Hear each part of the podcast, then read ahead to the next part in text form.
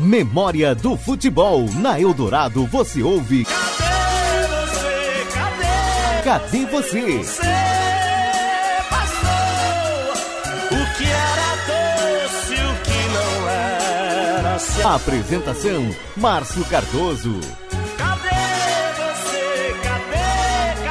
Rádio Eldorado apresenta todos os finais de semana, resgatando os nomes, aqueles que tanto fizeram pelo futebol da região, pelo futebol de Santa Catarina e principalmente pelo futebol brasileiro, eh, e que hoje já não jogam mais. Mas muitos nomes de craques do passado ficaram e irão ficar para sempre. Sábado passado, a nossa conversa, e domingo também, né? Porque o programa repete no domingo, eh, foi com o Bonamigo, ex-meio-campista do Grêmio, do Internacional, trabalhou aqui em Santa Catarina e já como técnico do Joinville. E o nosso convidado deste final de semana é muito especial. Ele, aos 20 anos de idade, não tinha nem 21, disputou a Copa do Mundo de 1970, ao lado de feras como Carlos Alberto, Everaldo, Piazza, Brito, Gerson, Tustão, Rivelino, Jairzinho e Pelé. Félix, né? Pois é, nós estamos falando de Clodoaldo Tavares Santana, que nasceu no dia 25 de setembro de 1949. Clodoaldo tem, portanto, 68 anos de idade. É sergipano de Itabaiana. Uma história linda. Aqui no Cadê Você, deste final de semana, o Clodoaldo vai falar como que de Itabaiana ele foi parar na cidade de Santos, não tinha completado nem 21 anos ainda. Tornou-se campeão mundial numa época em que só existiam craques. Clodoaldo, um forte abraço para você, é um prazer recebê-lo aqui no Cadê Você da Rádio Eldorado deste final de semana. Gostaria de início de saber como é que tudo começou na tua carreira, como é que tu fostes parar em Santos, no Santos, e bem novinho, seleção brasileira, tricampeão do mundo em 1970, naquela Copa inesquecível no México. Clodoaldo, forte abraço para você. Olha, Márcio, a gente teria que ter várias horas aí de programa para poder contar um pouco essa história, mas eu vou tentar resumir, porque eu, eu, eu vim morar aqui na, no litoral, é, especificamente na Praia Grande, com o meu irmão mais velho, porque nós perdemos nossos pais, ficamos órfãos de pai e mãe, e ele, como irmão mais velho, resolveu é, arriscar a vida aqui para São Paulo. E veio, veio trabalhar numa colônia de férias aqui no banco do Banco Noroeste na época. E eu vim ali escondidinho no pau de arara, né? Sabe? Porque não podia viajar menor naquela época. Não sei como que eu vim parar na realidade, mas eu sei que eu vim no, no, no em cima do caminhão, meio que escondido, né? E, e foi aí que começou tudo. Então fui, fui morar na Praia Grande, depois uma irmã também veio morar aqui em Santos, Aí como meu irmão já tinha alguns filhos, né? Minha irmã também tinha alguns, e foi dividido então, e um fosse para um canto, outro fosse para o outro, eu fui morar com essa minha irmã aqui na entrada da cidade é, de Santos. E, e aí foi uma vida normal, uma vida difícil, né? Para aqueles que estavam chegando na cidade tentando começar uma vida nova, tanto para minhas, minhas, minhas irmãs como para o meu irmão. E eu, muito jovem ainda, é, ajudava no, no que era possível. Na Praia Grande eu ajudava na, na limpeza lá das casas, junto com meu irmão, né, que era uma colônia de férias. E depois, quando eu vim aqui para Santos, eu fui trabalhar. Vou resumir bem, fui trabalhar numa companhia de, de café, posso até falar o nome, é Companhia Produtores de Armazéns Gerais. E aí eu tinha 11 anos quando eu comecei a trabalhar nessa companhia. Tive que pedir uma autorização para o ju juizado de menor. E a minha vida começou aí, já com 11 anos, trabalhando para ganhar o um, um pão, né? E mas foi uma coisa assim surpreendente o futebol. Eu comecei a jogar, jogar futebol aqui no futebol de, de, da Várzea, na Sociedade Esportiva Barreiros, que era um time de Várzea. Eu comecei a jogar futebol de Várzea e com meus 13 para 14 anos surgiu um, uma, um convite para me jogar no Infantil do Santos, através do técnico é, Ernesto Marques. O Ernesto Marques, é, ele era o treinador da base do Santos, era um grande descobridor de talento. E ele insistiu muito, viu, Márcio? Insistiu, insistiu, mas eu falava, eu trabalho, eu tenho meu emprego, eu não posso faltar para trabalhar, para ir treinar no Santos. Mas ele foi insistindo, me dando aquela esperança de que eu tinha futuro e comecei a faltar. Isso aí me custou o emprego. Isso aí, essas faltas, logo, logo já tinha tomado um cartão amarelo. Depois, na sequência, acabei tomando um cartão vermelho. Bom, esse cartão vermelho, o que, que aconteceu? Me fez ir morar na Vila Belmiro, né? Porque sem emprego, a, a situação era muito difícil. Aí o Ernesto Marques conseguiu que eu fosse morar na vila. Aí começou toda a minha história. Você imagina você morando na Vila Belmiro, acordando todo dia ali na Vila Belmiro, e ao acordar, tomar meu café, simplesmente dava uma olhada assim pro campo e via todas aquelas feras, né, Márcio? Você imagina, Gilmar, Laércio, Carlos Alberto, Rildo, Geraldino, Haroldo, Modesto, é, Lima, Mengalvio, Coutinho, Edu, Pepe, Abel, nossa, quer mais ainda? Quer mais? Faltou um. Não, quem? Ele? Ah, o Pelé? então. É bom, você não ima imagina, é, eu esqueci exatamente o, o, o, principal, porque como eu, eu, eu, morava ali na vila, o que que acontecia? Eu acordava cedo, né, não tinha treino da base, o treino da, da base era tarde, mas o treino começava por volta das 8 horas, eu acordava cedo, sentava atrás do gol, que tinha uma mureta, tipo um bar, e eu sentava ali com uma esperança de que de repente eles, alguém ia faltar no treino por questão de, de lesão, algum motivo que eu me chamar. Eu tinha aquilo na cabeça. Você imagina isso, que eu ficava ali, é, pô, vai faltar um ali para jogar na meia, para jogar no, no, na lateral. Porque sempre tinha aquele dia do após jogo que os titulares não treinavam. Então sempre faltava um. E de repente começou a acontecer essa coisa de eu ficar ali e falava assim, ó, oh, tá precisando de um lateral, chama alguém aí da base e tal. Aí chama o moleque, o moleque era eu, né? Clodoaldo, isso em que ano foi? Te lembras não? Ah, 65 por aí, 65 para 66. 65, que foi o ano que eu cheguei na, na, na vila. Então começou, a história começou toda assim. Aí eu treinava de lateral, treinava de ponta. Eu lembro que quando contrataram o Peixinho, é, nesse primeiro treino do Peixinho, eu, eu treinei como lateral. E o Santos, na época, estava para contratar o Rildo. E simplesmente o, o, o, treino, o, o treino que eu fiz como lateral fez com que a diretoria pensasse até de não contratar o Rildo para me lançar de lateral, mas eu jogava de volante. Eu, foi um, um acaso mesmo aquele dia. E assim foi acontecendo. Um dia eu treinava de meia, outro dia eu treinava de lateral direito, outro dia eu treinava na minha posição. Às vezes o Zito não estava bem para treinar, porque tinha problema também de joelho. E e a história toda começou a, desse jeito, né? Eu morando ali na vila, morei por três anos ali, e foi muito rápido, porque com um ano, um ano e meio de, de Santos, eu, eu joguei infantil, juvenil, aspirante, e já fui para uma excursão no final de 66 com todas essas feras. Fomos fazer uma excursão pela Europa, o Santos era a equipe que mais viajava na época, por causa da presença do Pelé, E aí foi, foi quando tudo começou. Eu fui nessa excursão, na volta da excursão já voltei praticamente como titular, jogando ao lado do Zito.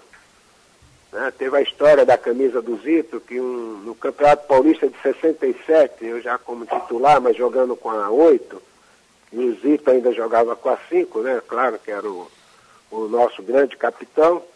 Mas um determinado jogo aqui na Vila, Márcio, o, o Zito se, recebeu a camisa do técnico Antoninho, que foi quem me lançou no profissional, Antônio Fernandes, e veio na minha direção com a camisa 5 e me repassou a camisa. Um, é um, uma lembrança inesquecível que eu tenho da, da, desse homem maravilhoso, o grande capitãozito, que já nos deixou, mas era uma grande pessoa e, e daí eu passei a jogar como titular com a 5, o Zito passou a jogar com a 8, jogamos um ano ainda juntos, e eu tive a, alegria, né, de, de, jogar com todos esses, esses caras aí que são incríveis. Ontem mesmo o Pepe aqui lançou, esses dias, né, lançou um livro, mais um, né, do Canhão da Vila, que é uma outra pessoa sensacional, um, um ser humano maravilhoso, que é seu Pepe.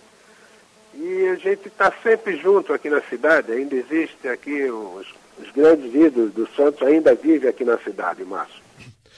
Perfeitamente. Você falou no Zito, que nos deixou na, na semana retrasada, né? E, e, o Pepe, que eu tive o privilégio, Clodoaldo, de conviver com ele aqui, o José Macia, porque ele treinou o Criciúma no ano de 1997. Uma pessoa fantástica, um senhor que terá sempre o meu respeito.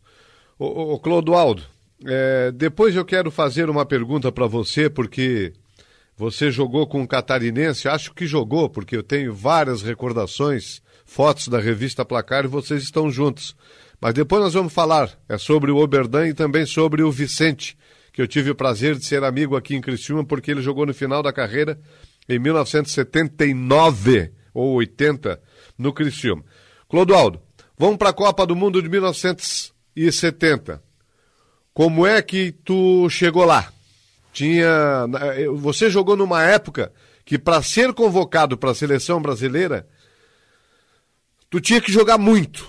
Tu, que eu digo, o, o profissional, tinha que jogar muito e tinha que ser do eixo Rio, eh, do eixo Rio, é, São Paulo ou Minas Gerais. E aos 20 anos de idade você jogou no meio de todas aquelas feras, 4 a 1 na Tchecoslováquia, 1 a 1 com a Inglaterra, 3 a 2 na Romênia, 3 a 1 no Uruguai, que você fez aquele gol no lançamento do Tostão pela esquerda é, 4 a 2 no Peru e 4 a 1 na Itália, onde você fez, na minha opinião, uma das grandes jogadas do Brasil, né? As outras foram aquele chute do Pelé no Vitor, que ele quase fez o gol do meio de campo, e aquela meia-lua sem bola no Mazurkiewicz. Mas a grande jogada foi na final da Copa, onde você pegou a bola e foi driblando, foi driblando, tocou no Jair na esquerda, e Jair Pelé, Pelé, Carlos Alberto, ele encheu o pé e saiu o quarto gol. Como é que tu foi parar no meio de todas aquelas feras? O técnico era o Saldanha, acabou tendo um problema aí, né? Dizem que com o, a, o pessoal da, da, da, ditadura militar e acabou indo o Zagalo. Quem é que te convocou para ir para a Copa de 70? Saldanha ou Zagalo, Clodô? Não, quem me convocou foi o Saldanha. É, Saldanha fez a, a primeira convocação depois nós, nós tivemos a convocação das eliminatórias, do qual eu, eu não joguei, porque eu tinha compromisso com o Santos, depois acho que eu também tive um, uma lesão muscular. E então eu, eu fui convocado, na realidade, pelo Falcão. A, a seleção é, de 70, ela foi toda ela convocada pelo, pelo Saldanha. Depois, na substituição, acho que o único jogador que o Zagallo convocou, se não me falha a memória, foi o Dadá o Dario. Mas da, dos demais foi a, o João Saldanha.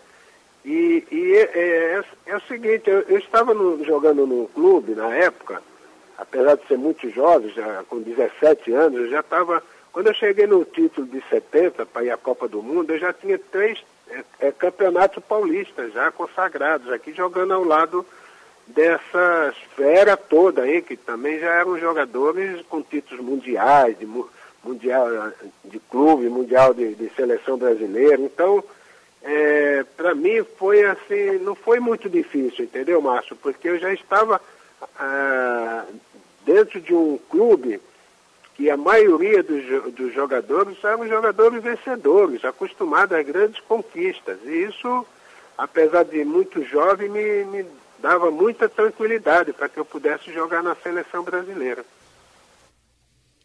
Muito legal, muito legal. Brasil tricampeão do mundo, 1970, né?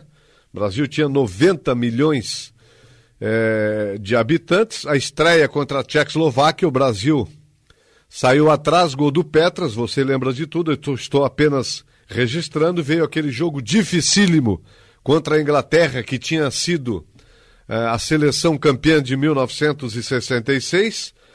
Depois veio a Romênia, né? 3 a 2 é, Uruguai, 3 a 1 e é aí que eu quero saber. O gol do Clodoaldo no finalzinho do primeiro tempo. O Uruguai saiu na frente com 1 a 0 Eu me lembro, eu vi esse jogo em preto e branco. Se eu não estou equivocado, o gol do Cubidias. A, a bola enganou o Félix, ou o Sol, eu não me lembro. E aí, numa jogada pela esquerda, a bola foi parar no Tostão.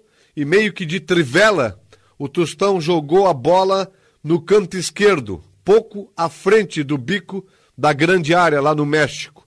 E aí você entrou e bateu de primeira no canto esquerdo do Mazurkiewicz. Era um empate, 1 a 1 depois o Brasil venceria por 3 a 1.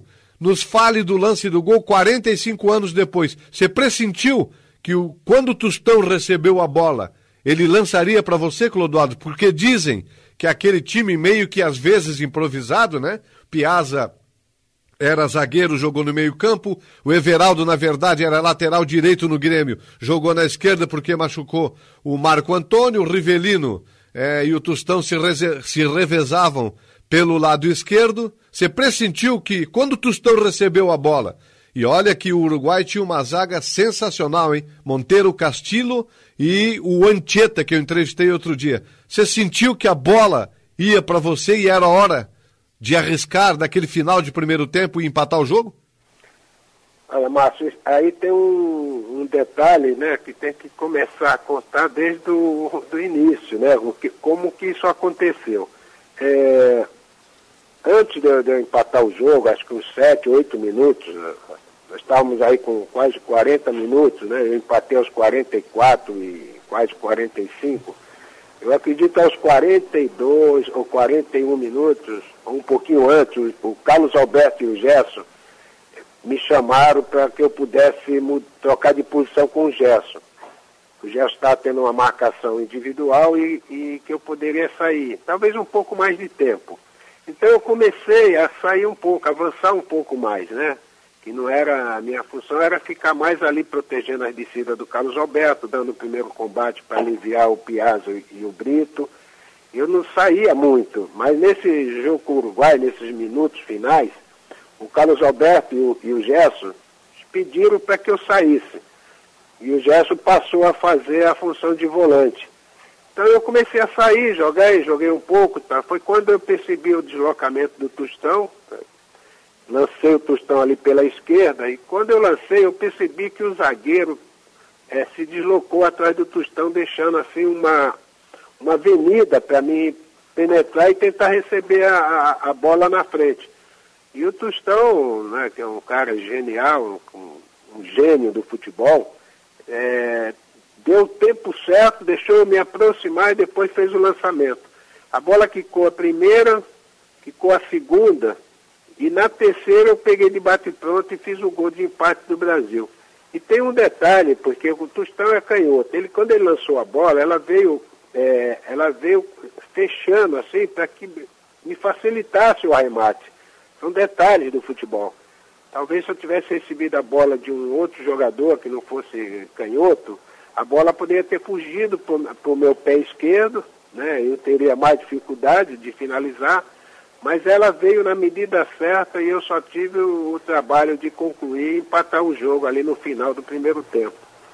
Então foi, foi um, um, lance assim genial do Cristão e, e, eu, com muita felicidade, pude empatar o jogo para o Brasil, levando o Brasil para um segundo tempo com mais confiança. Nós levamos uma bronca terrível do Zagallo no intervalo. Você sabe que o Zagallo era muito emotivo e a eleição ele só, só mexeu no emocional da, da, do grupo e nós voltamos com muito mais confiança para o segundo tempo, fizemos 3 a 1 poderia ter sido 4, 5, né? Teve as grandes jogadas do Pelé. Aí nós dominamos o, a equipe do Uruguai no segundo tempo e, e fizemos por merecer o placar. Muito legal. E daí depois aquela conquista maravilhosa, 1970, né? Que a gente não esquece, Clodoaldo. Na época, eu tinha 10 anos de idade e assisti todos os jogos pela televisão. Foi a primeira Copa do Mundo mostrada ao vivo. Me lembro da chegada de vocês, eu comprava todas as edições da revista Manchete, da revista Placar. Eu era já muito apaixonado pelo futebol. A chegada no Brasil, né? Foram recebidos eh, em Brasília pelo então presidente Emílio Garrasta Azul Médici, eh, que inclusive acertou o placar da final, não sei se você lembra, 4 a 1 Brasil Itália 4 a 1 para o Brasil, você fez aquela jogada sensacional que dali partiu o quarto gol do Brasil, que foi marcado pelo Carlos Alberto, driblou o meio-campo da Itália todo, jogou no Jair, o Jair no Pelé e o Pelé no Carlos Alberto, que é, acabou estufando as redes do goleiro é, Dino Zoff, se eu não estou. Era o Albertossi, era o Albertossi, o goleiro da Itália, perdão, é, do, do Albertossi.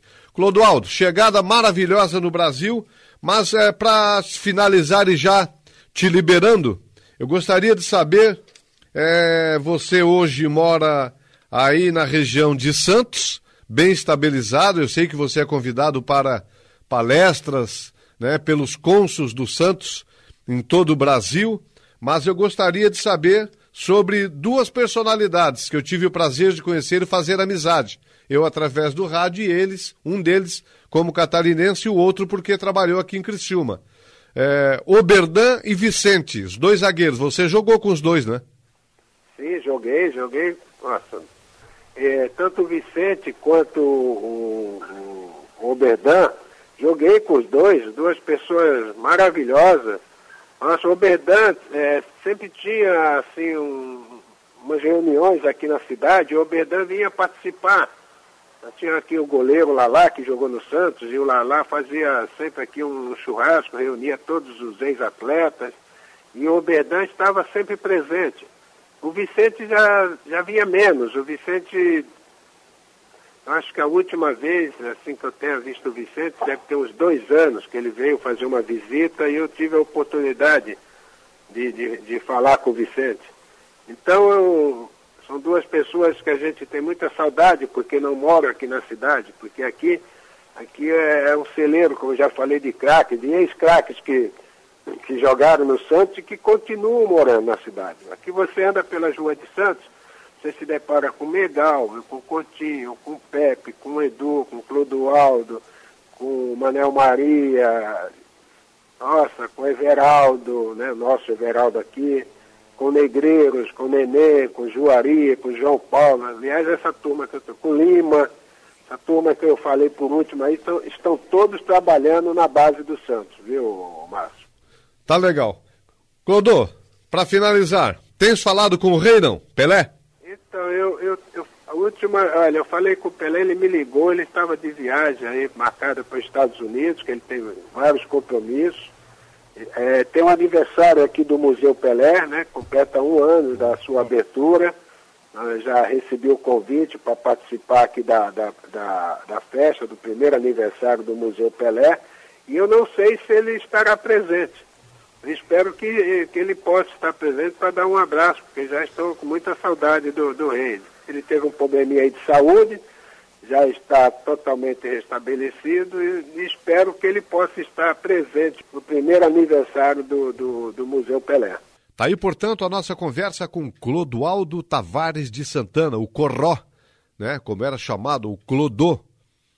25 de setembro de 1949, a data do seu nascimento, em Itabaiana, no Sergipe. Ouviram? Uma história linda, foi de pau de arara do Sergipe, para o estado de São Paulo, perdeu o pai e a mãe bem cedo, uma história sofrida e que acabou com felicidade e com fama.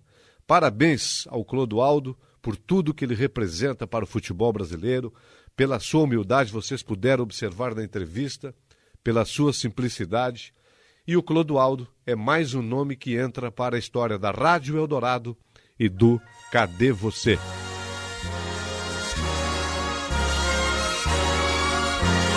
Os heróis do passado. Ídolos que fizeram história no esporte de Criciúma e região. Aqui na Eldorado você ouviu Cadê Você? Cadê você? Cadê você? Você passou. No videotape do sonho a história gravou.